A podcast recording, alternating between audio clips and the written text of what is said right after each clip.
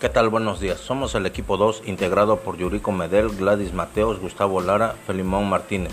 A continuación les presentamos el tema mediación y evaluación asociados a los objetos de aprendizaje de la materia del mismo nombre a cargo de la doctora Ana Luisa Vilchis Holguín.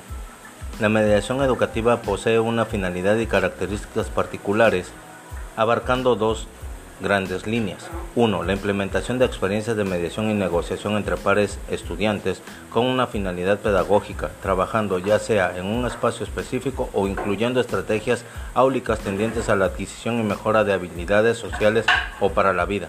2. Servicio de mediación para los conflictos que pudieran darse entre otros actores institucionales con la presencia de un mediador. Mediación en el ámbito escolar. Sanchis 2005 señala que la mediación es una técnica nueva que pretende, mediante el diálogo, llegar a un acuerdo entre dos partes, buscando las fórmulas necesarias para tramitar este conflicto de tal forma que resulte lo más satisfactorio para todos.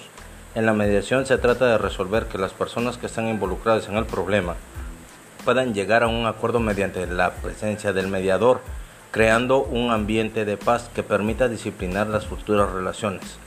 Evaluación de aprendizaje, un proceso sistemático y planificado como parte del desarrollo de la enseñanza. Además, indaga en la comprensión de la realidad educativa, orientando a la toma de decisiones para el proceso de mejora. Técnica de evaluación. Para complementar la concepción de la evaluación en un enfoque por competencias tradicionalista, se debe plantear seis preguntas fundamentales. ¿Qué? ¿Quién? ¿Cómo? ¿Cuándo? ¿Dónde? ¿Y por qué?